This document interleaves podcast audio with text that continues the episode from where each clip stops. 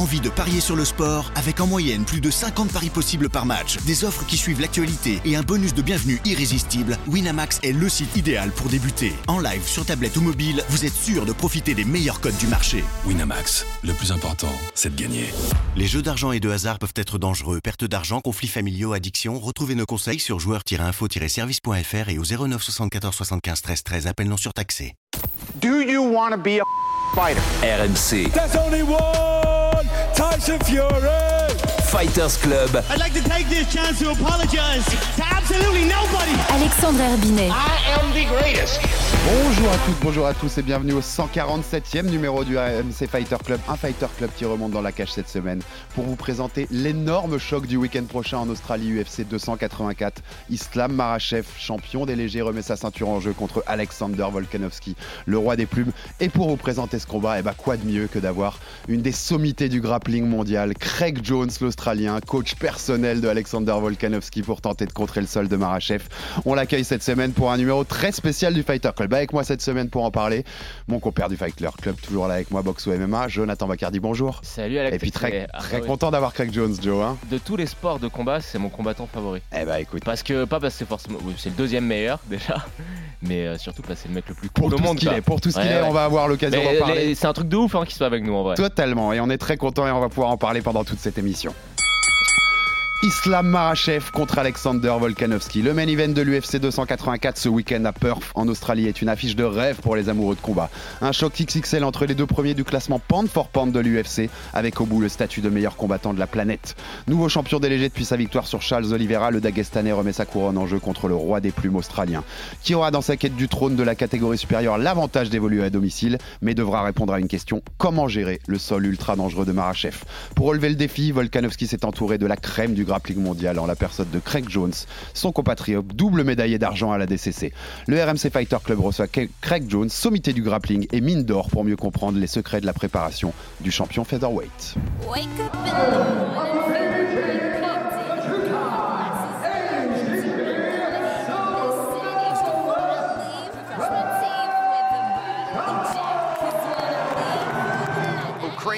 Much one of the best guys in the world in this position, and he's going on the inside heel hook. He, he has it. He has it. There it is, verbal submission. Craig Jones gets the finish. Now Marigali doing a Gali's good letting him actually get in here and play a game. Oh, he's going to the instructional material. Just do a double. Craig counters with the guillotine. Ends up on the mount on a guillotine. This is a good guillotine. Oh, the hand is up. There's the There it is. 30 seconds left. and Craig Jones gets the finish. That was on. Now is our plan.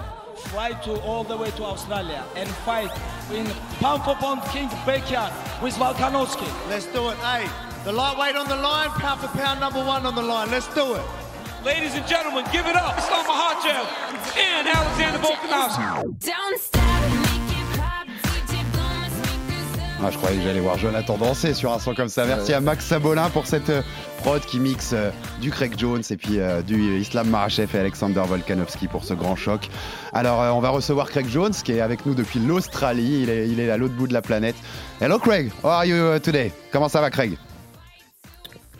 What's going on, guys? Il fait super chaud en Australie en ce moment. Ça fait du bien d'être de retour ici. C'est pas ce qu'on a en France, le, le beau temps en ce Hey, moment. Est-ce que t'as aimé la musique? J'ai demandé au producteur de mettre la musique la plus ridicule au monde.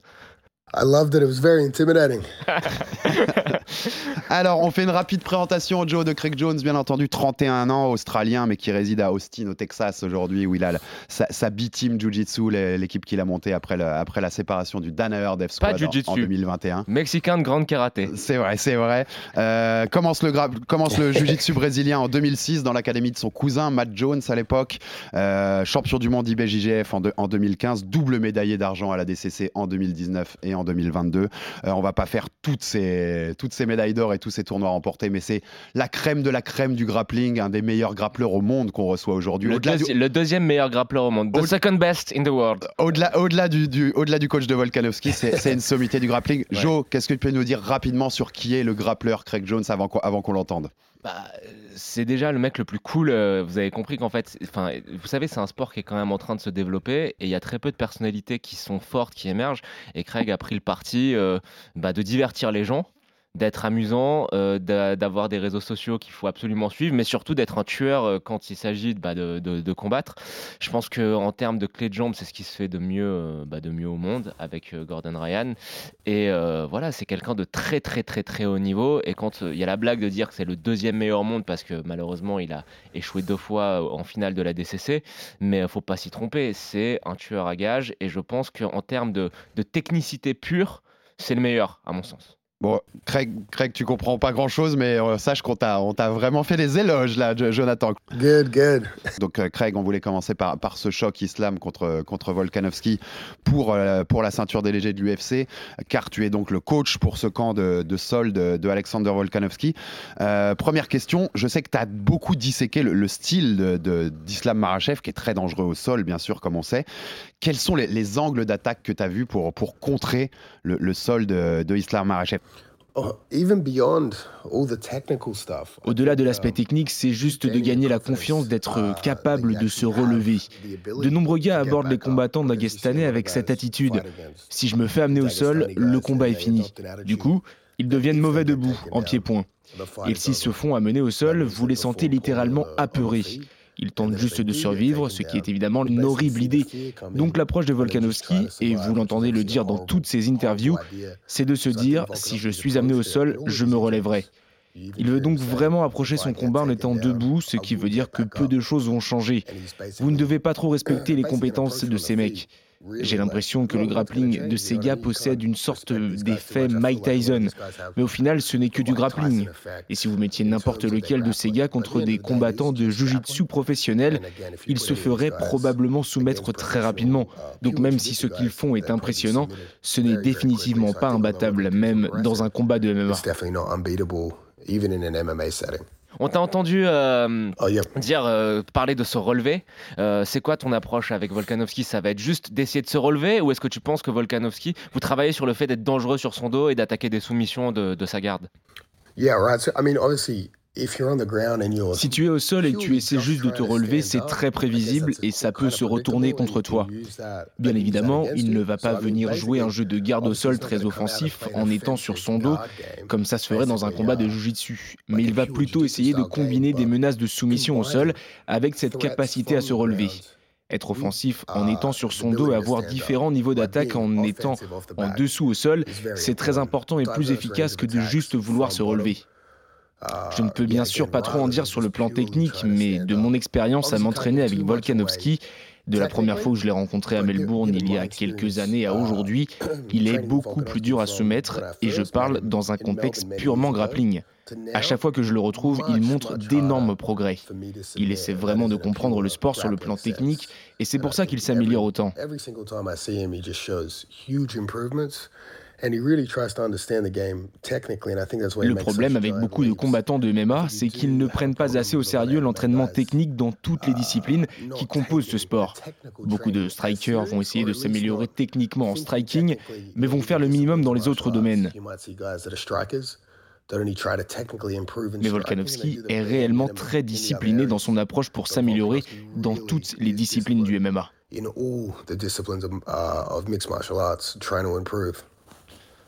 Craig, tu nous disais dans ta première réponse que les Dagestanais, face à des professionnels comme toi du, du jiu-jitsu et du grappling, ça durerait pas très longtemps. J'ai envie de te poser directement, Islam Marachev ou Khabib, même Nurmagomedov à son prime, s'ils avaient, parti- s'ils avaient participé à la DCC, ça donne quoi? Ils sont éliminés au premier tour en 30 secondes? Well, I s- if you took those Si vous preniez ces deux gars avec leur régime d'entraînement actuel et leur manière d'approcher le grappling pour le MMA et que vous les mettiez à l'ADCC, je pense qu'ils se feraient soumettre très rapidement, surtout avec des soumissions comme des clés de jambes auxquelles on réagit et défend différemment en MMA. Ça ne veut pas dire que ces gars n'ont pas les capacités pour être bons à la DCC s'ils consacraient leurs entraînements pour ce format de combat, mais vu les sommes d'argent que vous pouvez gagner en MMA, ça ne sera jamais intéressant pour eux.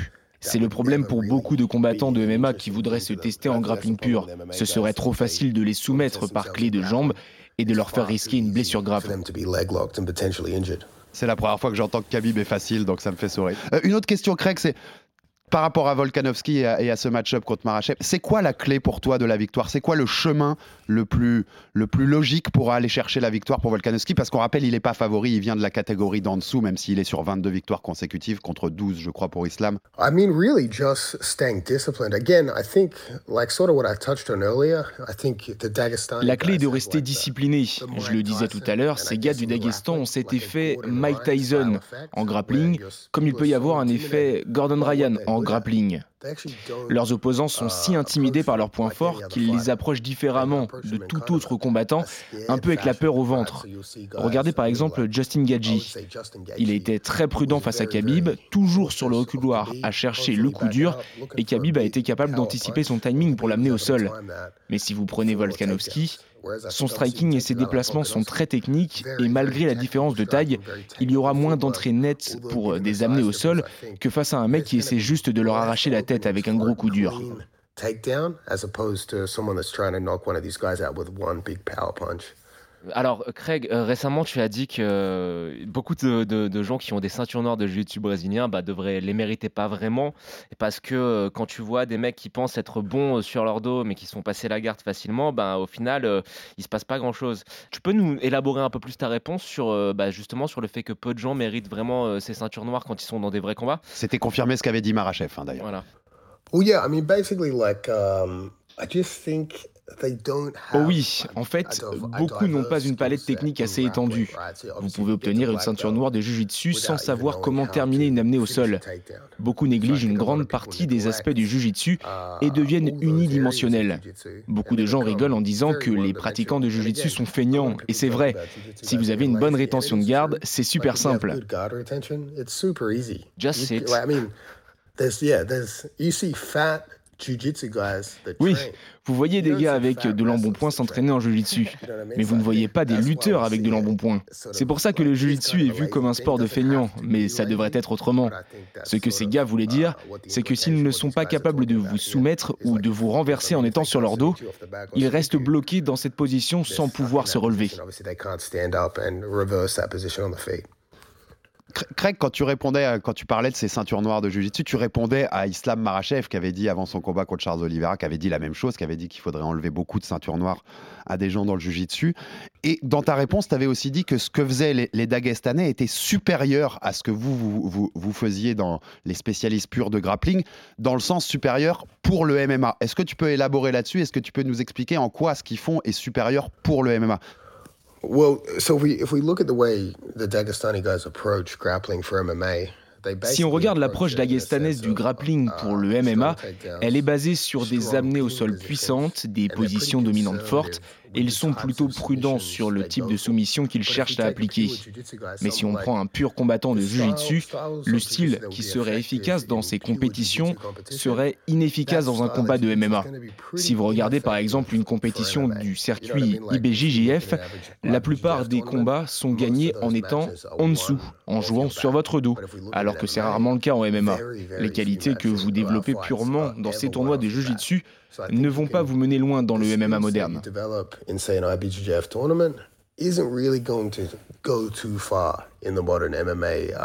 uh.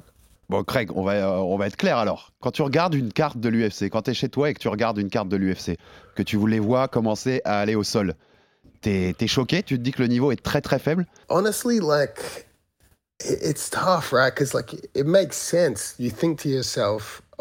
Honnêtement, c'est plus difficile à comprendre que ça, car au final, bah, ça a du sens.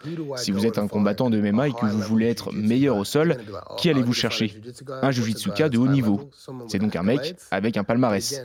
Mais encore une fois, la plupart de ces gars ne savent pas réellement comment transcrire efficacement leur jujitsu dans un contexte MMA.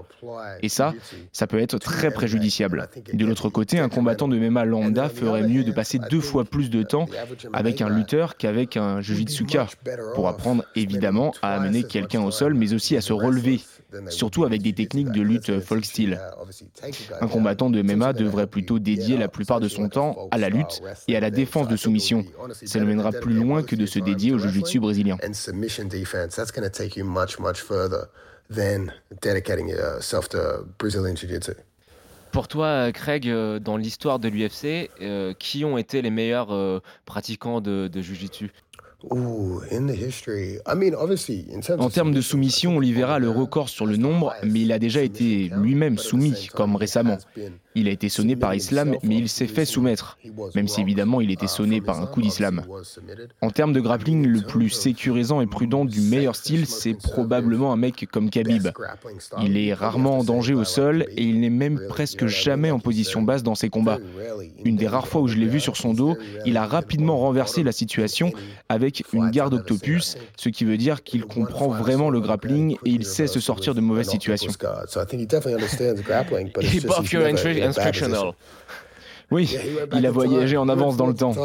Craig, je voulais aussi, oh, pour revenir un peu sur Alexander Volkanovski et tout le travail que tu as fait avec lui, euh, Volkanovski, c'est un combattant fabuleux, on le disait tout à l'heure, 22 victoires de suite, il a nettoyé la catégorie des plumes et il monte chercher un, un- un challenge, il monte chercher de la grandeur euh, en affrontant Islam Makhachev. Mais malgré tous ses exploits sportifs, c'est pas le plus connu des champions de l'UFC, c'est pas une superstar, on va dire. Qu'est-ce qui manque à Volkanovski pour être reconnu au niveau de ce qu'il donne sportivement? I mean, I would I would just say he's too nice, and there's there's no controversy attached. Je dirais simplement qu'il est trop sympa, sans casserole ni controverse derrière lui. Et malheureusement, la plupart des mecs qu'il combat sont des chouchous du public. Max Holloway est une légende, tout le monde l'aime. Malheureusement, Volkanovski a dû le combattre trois fois. Ortega a énormément de fans d'origine mexicaine aux États-Unis et est adoré du public car il sort des soumissions dingues à des moments inattendus. Il y a aussi eu Korean Zombie, un autre chouchou du public. Malheureusement, Volkanovski paraît toujours un peu comme le méchant dans la plupart de ses combats, mais pas dans le sens d'un Colby Covington. Il n'est pas juste le favori du public contre ces mecs. Mais s'il bat Islam Makachev, car je crois que beaucoup de fans de MMA rêvent de voir un de ces combattants dagestanais de haut niveau se faire démonter, ça changera la donne et ça boostera sa popularité. Khabib, a Dagestani, high level Dagestani guy, get dismantled. I think something like that would really put him ahead. Je, je pense que tu as raison, en effet, Craig, sur ça. Il y, y en a beaucoup qui attendent ça. Ce que je voulais demander aussi, tu, tu nous en parlais tout à l'heure, pas- face à un Marachev, l'important, c'est la confiance. C'est de ne pas arriver battu comme pouvait l'être. Tu as fait la comparaison au grappling avec Gordon Ryan. Euh, toi qui l'as côtoyé beaucoup à l'entraînement ces derniers temps, est-ce que tu es sûr à 100%, est-ce que tu es confiant sur le fait qu'il va pas arriver avec un état d'esprit d'être battu d'avance? Yeah, for for sure. I mean, I just think he's just a great athlete. Absolument. Ce qui fait aussi de lui un grand athlète, c'est son état d'esprit. Il est toujours animé et motivé par cette volonté hum, de prouver aux gens qu'ils ont tort. C'est crucial pour sa motivation. Il a eu un deuxième combat très serré contre Max Holloway et typiquement, si vous gagnez le premier combat et que votre adversaire revient meilleur au deuxième, eh bien le troisième va généralement à son avantage. Après le deuxième combat contre Max, il y a eu beaucoup de controverses. Les fans de Max ont beaucoup chambré Alex sur les réseaux sociaux, et bien ça l'a motivé. Malgré toute cette pression au combat, il a signé une des meilleures performances de l'histoire de l'UFC.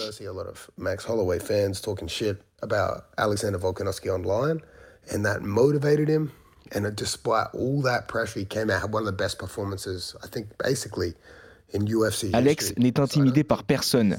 Il approche chaque opposant avec cette motivation de prouver aux gens qu'ils ont tort.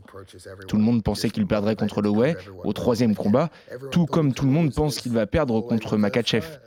Et je pense que son niveau de motivation et son envie de les faire taire est extrêmement élevé. Je, peux te confirmer, Craig, j'étais dans la salle à Las Vegas en juillet et c'était une performance euh, masterclass absolue. Euh, écoute Craig, il y a récemment, je t'ai envoyé la, vidéo d'un ami à nous qui s'appelle Abdouragimov, qui a remporté sa deuxième ceinture à l'Ares Championship. C'est un des meilleurs combattants, si ce n'est le meilleur combattant de Jiu-Jitsu euh, en France. Surtout en guise, qui est un peu, euh, un peu bizarre, mais bon voilà. Euh, il montait d'une catégorie et on sait qu'il a eu du mal à gérer euh, le, gabarit, les gabarits, les gabarits au-dessus. Alors, il a réussi à, trouver une soumission magique à la dernière seconde d'un combat dont il est perdé euh, à 90%. Est-ce que toi, tu as pas peur que la différence de gabarit entre Volkanovski et Islam soit un facteur contre lequel il n'y ait pas de réponse technique? Yeah, so I mean, obviously, um, weight plays a massive factor, right? Um, Oui, le poids est évidemment un facteur décisif, surtout au clinch au niveau du haut du corps. Si Islam est capable de verrouiller ses mains autour d'Alex, ça sera très efficace et plus facile que face à un opposant plus gros ou de la même taille.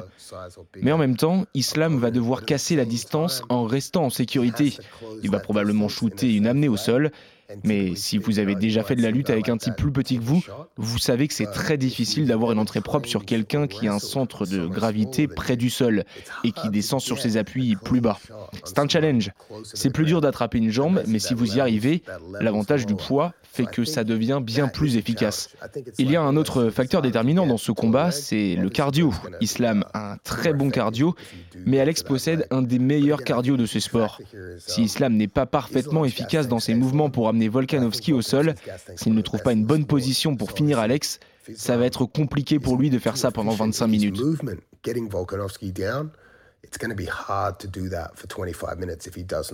Getting Volkanovski down, it's going to be hard to do that for 25 minutes if he does not uh, obviously finish Volkanovski from a good position. Mais Craig, euh, on- tu dis que le gas tank de Islam est, est très bon, mais en fait, on ne sait pas parce qu'il a jamais euh, fait 5 rounds, alors que Volkanovski, il a déjà des références. Yeah, that's, that is true. That is true. It's, it's an unknown. Oui, c'est vrai, c'est une inconnue. En fait, je présume de son cardio en voyant ce que j'ai vu chez Khabib, en me disant qu'ils ont reçu le même genre d'entraînement. Je dirais une chose, beaucoup de gens parlent de la force d'Islam, et si vous regardez la manière dont il termine Oliveira, ce style de triangle de bras démontre une très grosse capacité à presser et serrer. Je ne dis pas que ce n'est pas une soumission technique, mais elle demande beaucoup de force. Et si c'est la manière dont vous luttez, vous allez brûler beaucoup d'énergie. Techniquement, euh, la finition était, euh, était un peu, entre guillemets, incorrecte, mais je pense que s'il arrive à la finir de cette position-là, c'est qu'il a, euh, ouais, c'est qu'il a une force de malade. Yeah, exactly. Whenever I grapple with someone like that, Exactement. Quand je lutte avec quelqu'un comme ça, je sens qu'il envoie tout son jus sur un seul mouvement. Encore une fois, hein, c'était efficace, mais je pense que vous pouvez appliquer un triangle de bras sans avoir à épuiser autant vos bras. Islam a appliqué son triangle de bras avec un grip d'étranglement arrière en serrant aussi fort qu'il pouvait, et c'est un mouvement très coûteux en termes d'énergie si vous n'avez pas la finition.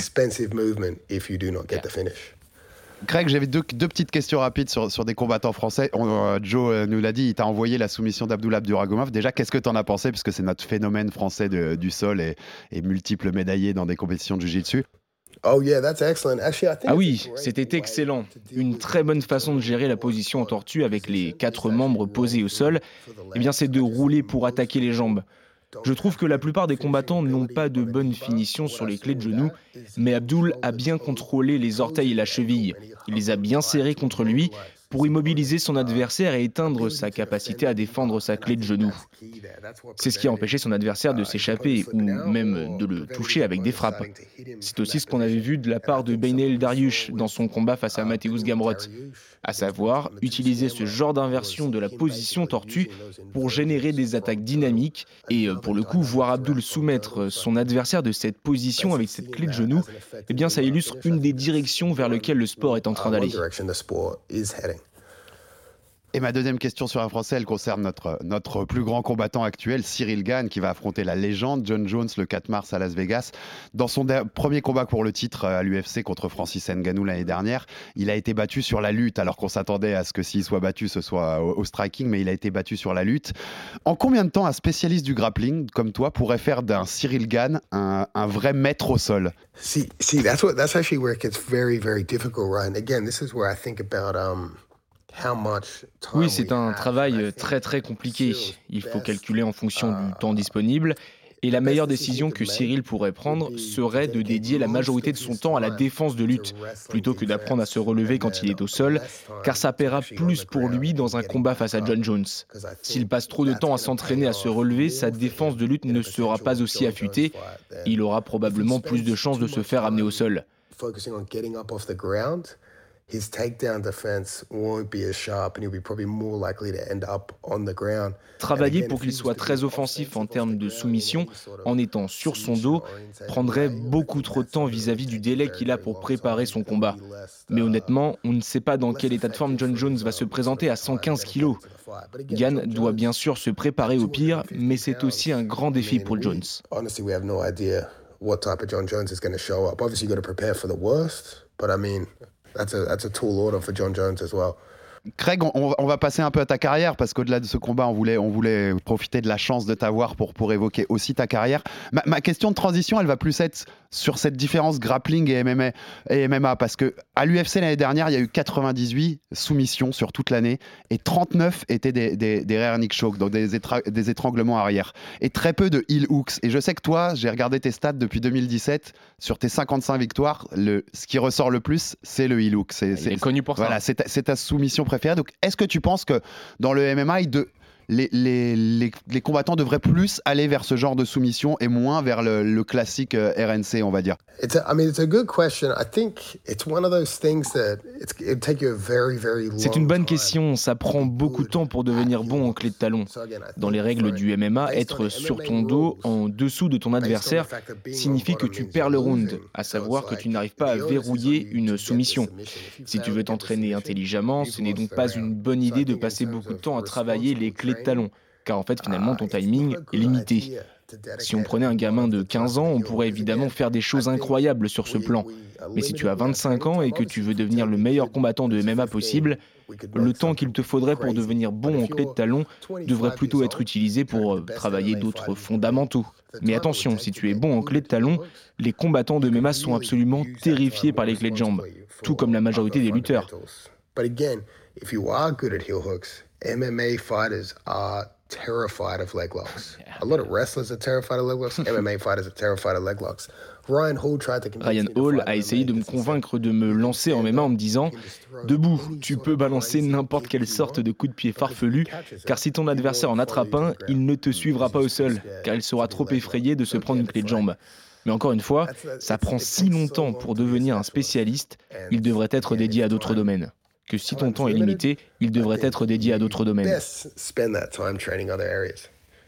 Bon, Craig, euh, un petit mot sur maintenant sur toi. Euh, bon, depuis la, rupture de la Danaher Death Squad, tu as lancé, ton, as lancé ton, ta propre académie, la B-Team. Euh, tout a déjà été dit sur le sujet.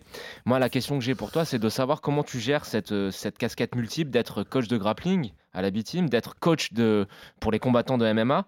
Et est-ce que tu as senti que ça avait eu un impact négatif, notamment sur ta dernière performance à, à la DCC Um, I don't, I don't necessarily think so, because luckily we have Pas forcément. On a beaucoup de coachs à la B-Team, donc je ne donne que deux ou trois cours par semaine.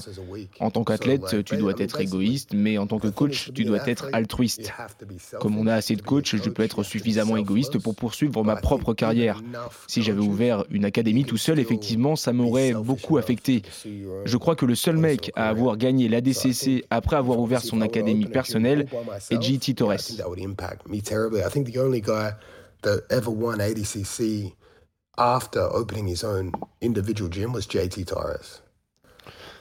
Euh, Craig, on voulait te demander aussi, ton, on a dit, tu es double médaillé d'argent à la DCC, la plus grande compétition en, grappling nogi. Hein, euh, tu, me, me contrediras pas, Joe. Euh, tu en as fait une première en 2019 en moins de 88 kilos, qui est ta catégorie, on va dire, normale, habituelle. Et en 2022, c'était en moins de 99 kilos, la, la catégorie supérieure. Est-ce que tu regrettes d'avoir fait ce dernier ADCC à une catégorie de poids supérieur? I mean, I wouldn't say I regret it because Je ne dirais pas que je le regrette, car si j'avais combattu à 88 kilos, eh bien j'aurais probablement affronté un de mes coéquipiers, vu qu'on aurait été trois de la B-Team dans cette catégorie. En regardant le tableau des participants à l'époque, je pensais aussi que la compétition serait plus simple à 99 kilos. Mais il est évidemment dur de prendre autant de poids pour monter de catégorie et de performer au même niveau. C'est difficile à dire car Giancarlo Bononi, qui a gagné la compétition à 88 kilos, a produit la meilleure performance de toute sa carrière en battant des gars qu'il avait déjà battus et en battant Mateusz Diniz. Il y a trop de variables à prendre en compte pour savoir ce qui se serait passé pour moi. Mais si j'avais un combat contre Giancarlo aujourd'hui et que je le battais, ça ne voudrait pas forcément dire que je l'aurais battu à la DCC. Doesn't necessarily mean I would have won on that He was on time. fire this week. Yeah, that Ah oui, c'était une performance incroyable de Giancarlo. Une des plus grandes performances de l'histoire de la DCC selon moi. Dans ce, cet ADCC 2022, Craig, tu, tu bats euh, une légende, Nicolas Meregali, en demi-finale, triple champion du monde à, à l'IB et JJF. Euh, on sait qu'il devait, il devait y avoir un combat revanche euh, en février contre, contre Meregali qui a été annulé parce que tu coaches Volkanovski pour ce, pour ce grand défi.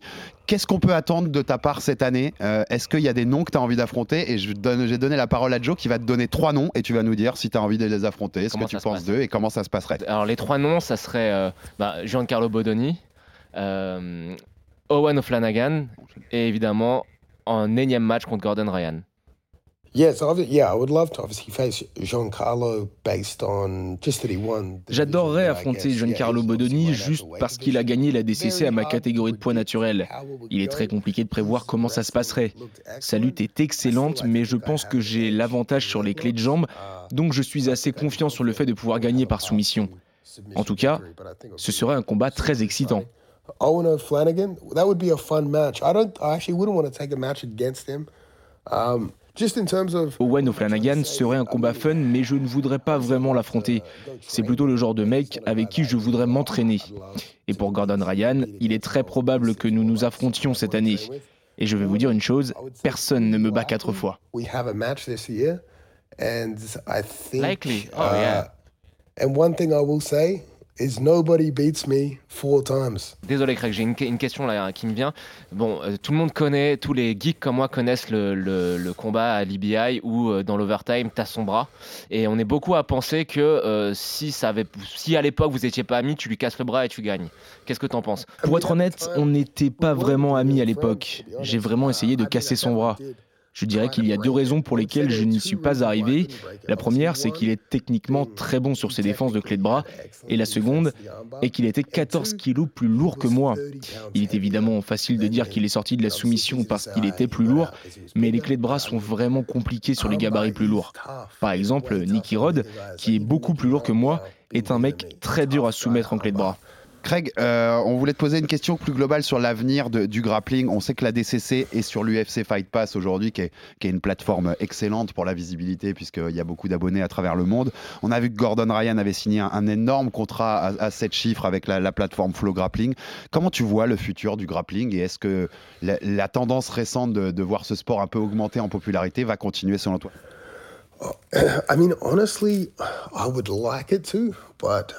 Honnêtement, j'adorerais voir ça, mais je pense qu'il manque deux choses qui feraient que le sport explose. Tout d'abord, il manque des gens avec des vraies personnalités qui plaisent aux médias. La plupart des mecs sont plutôt ennuyeux et ne savent pas vraiment comment vendre un combat. Ils ne disent rien et c'est un énorme inconvénient. Ensuite, il y a quand même beaucoup de combats ennuyeux. Ces deux choses sont de gros obstacles. Je crois que ce sport va quand même continuer à gagner en popularité car il y a de plus en plus de participants et euh, beaucoup deviennent obsédés par cette discipline. The sport's going to grow massively just because it's uh, how much how many more people participate in Mais it. si vous dites à vos amis qui ne s'entraînent pas de venir voir un combat de grappling, ils vont s'ennuyer à en mourir. Ce qui n'est pas le cas pour du MMA, du kickboxing ou n'importe quel autre sport de combat avec des frappes. with MMA, kickboxing, combat like striking style sports. So, un peu de drama. Euh, on t'a vu t'entraîner avec euh, Felipe Peña, qui prépare donc son quatrième combat contre Gordon Ryan. Et toi, qui étais donc coéquipier de Gordon, tu te doutes que ça, ça a beaucoup fait parler, ça a beaucoup fait euh, jaser. Est-ce- Qu'est-ce qu'on doit en déduire sur tes relations avec Gordon? Ce n'est pas un secret, si la danneur des squads a éclaté, c'est qu'il s'est passé quelque chose de grave, même si on n'en parle pas en public. Je négocierai mon deal pour écrire un livre sur cette histoire plus tard. Par rapport à Gordon, on n'est absolument pas amis, on ne se dit même pas bonjour, et je n'ai aucune once de loyauté vis-à-vis de ce mec. absolutely no loyalty to this guy at all. Two reasons training with Penna. Obviously, yeah. J'avais deux raisons de m'entraîner avec Peña. La principale était de sentir comment il se comportait avant son combat contre Gordon. Pour moi, c'est comme un travail de recherche avant mon prochain combat contre Gordon. Et oui, j'adorais voir Peña le battre. Ce serait plus intéressant pour le sport. Une des raisons qui empêche le sport d'avancer est que ce soit toujours la même superstar qui batte tout le monde et qu'il y ait très peu de choses intéressantes qui se passent à part ça. Le sport deviendrait plus excitant si Peña gagnait ce combat et le battait une nouvelle fois. Superstar that beats everyone, and apart from that, there's really there's very little else going on in the sport. I think it makes the sport more interesting if Philippe were to win another match. Craig, avant de se quitter, on est obligé, c'est la dernière question. Un pronostic, on est à quelques jours. Islam Marachev, Alexander Volkanovski, main event de l'UFC 284, ceinture des légers de l'UFC en jeu entre les deux champions. Qui gagne et comment? Alexander either gets Alexander gagne soit par TKO, soit par une large décision des juges. Il sera très difficile de battre Volkanovski dans son état de forme actuel, encore plus chez lui en Australie. Joe, ton pronostic à toi Volkanovski par décision, parce qu'il a Craig dans son coin. C'est dur, hein. C'est- celle-là elle est dure. Moi je, elle, je me la dans la tête, ça change d'avis, je change d'avis très souvent sur celui-là. C'est soit une décision de Volkanovski, mais tu sais que j'ai du mal à parier contre Marachev, donc je vais quand même aller sur Marachev euh, par soumission, ma- malheureusement. Craig, et c'est normal qu'ils veulent que Volkanovski gagne, parce qu'imagine si Volkanovski bat Makachev, le nombre de DVD en plus qu'il va vendre. Oh, oh yeah, Ah oui. you know it's funny. C'est drôle car tout le monde me répète Je suis sûr que tu espères que Volkanovski ne se fasse pas amener au sol. Mais en fait, si. J'espère qu'il se fasse amener au sol, qu'il se relève et qu'il le mette KO. Je veux apporter de la plus-value en étant dans son coin. Yeah, yeah, yeah. Merci en tout cas beaucoup Craig Jones Merci. pour ta participation à cette émission. C'était un honneur de t'avoir. Allez découvrir Craig Jones parce qu'au-delà du- d'un combattant fabuleux en grappling, c'est aussi un personnage, un showman. Il combat notamment avec Joe le porte aujourd'hui pour ceux qui nous regardent en images sur YouTube. Il, porte, il a son rage garde OnlyFans puisqu'il promeut son propre Il OnlyFans. faut s'abonner à son OnlyFans. Exactement, donc c'est c'est un personnage au-delà d'un combattant fabuleux. Thanks a lot, Greg, Craig, for everything, for your, your, for your disponibility and your presence today in Yeah. your show. And let's go, everyone go see Craig fights and Craig because he, he's a, a huge fighter, great fighter and a great guy. So thanks a lot, Craig, for, for today and for that show. Merci Joe, merci pour nous avoir calé Craig Jones puisque c'est grâce à Joe. Donc merci beaucoup Merci, Joe Hervé. parce que c'était un super témoignage Merci à à faire Max pour aussi. ce Mar- Marachev Volkanovski. Merci à Max à la prod. Abonnez-vous sur toutes les plateformes de téléchargement pour rater aucun épisode et à très vite pour un nouveau numéro du RMC Fighter Club. RMC, Fighters Club. Envie de parier sur le sport avec en moyenne plus de 50 paris possibles par match, des offres qui suivent l'actualité et un bonus de bienvenue irrésistible Winamax est le site idéal pour débuter. En live sur tablette ou mobile, vous êtes sûr de profiter des meilleurs codes du marché. Winamax, le plus important, c'est de gagner. Les jeux d'argent et de hasard peuvent être dangereux. Perte d'argent, conflits familiaux, addiction. Retrouvez nos conseils sur joueurs-info-service.fr et au 09 74 75 13 13. Appel non surtaxé.